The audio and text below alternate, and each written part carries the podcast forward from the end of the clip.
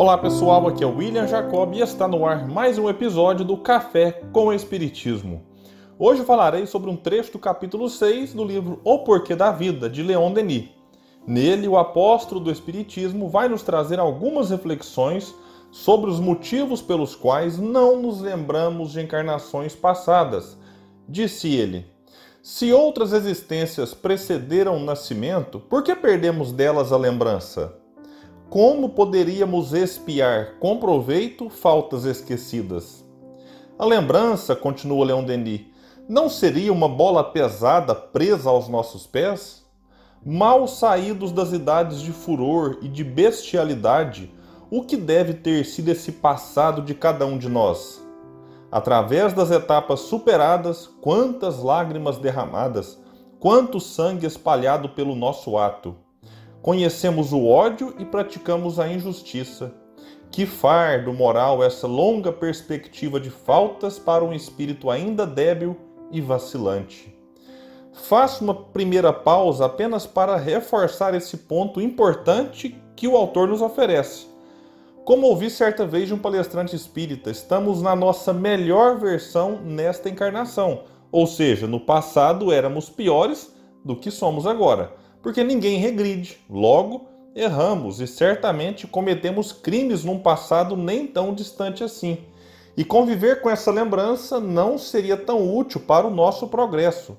Mas voltemos a Leon Denis, que diz: E depois, a lembrança do nosso próprio passado não estaria ligada de uma maneira íntima à lembrança do passado dos outros? Que situação para o culpado marcado com ferro em brasa pela eternidade! Pela mesma razão, os ódios, os erros se perpetuariam, cavando divisões profundas, indeléveis, no seio dessa humanidade já tão dilacerada. Deus fez bem em apagar dos nossos fracos cérebros a recordação de um passado terrível. Após ter sorvido a beberagem do esquecimento, renascemos para uma vida nova, uma educação diferente, uma civilização mais vasta fazem desaparecer as quimeras que assombraram outrora nosso espírito.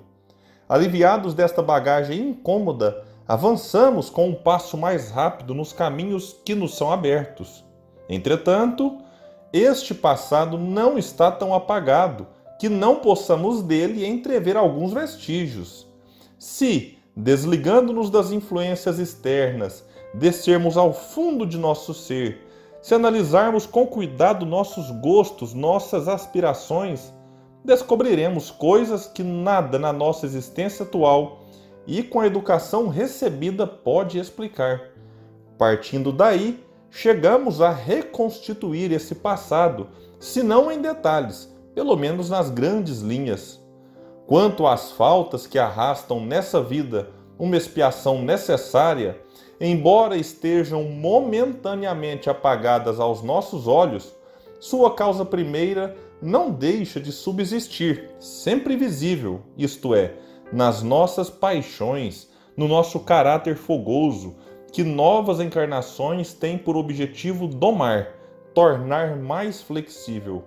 Assim, pois, se deixamos no limiar da vida as mais perigosas recordações, trazemos conosco pelo menos, os frutos e as consequências de trabalhos efetuados, isto é, uma consciência, um discernimento, um caráter, tais como nós mesmos os formamos.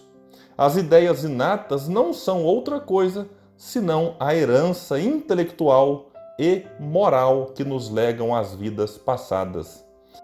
Importante reflexão de Leon Denis que explica por que a lembrança de outras encarnações não nos seria uma vantagem e que poderia complicar ainda mais as relações entre as pessoas, em especial as de uma mesma família, já que, na maioria das vezes, renascemos próximos daqueles que tivemos algum vínculo no passado, e esse vínculo pode ser de afeto ou não. Sobre o assunto reencarnação em si, vale a pena reforçar um ponto. Não importam quantas encarnações já tivemos e quantas ainda teremos pela frente, até chegarmos à condição de sermos espíritos puros. A existência mais importante que temos é a atual, pois é nesta que podemos fazer alguma coisa de bom que possa repercutir nas próximas e nos trazer aprendizados que são aquisições do espírito imortal. Não conseguimos voltar no tempo e nem avançar para o futuro, mas podemos aproveitar o presente da melhor forma. Muita paz e até o próximo episódio do Café com Espiritismo.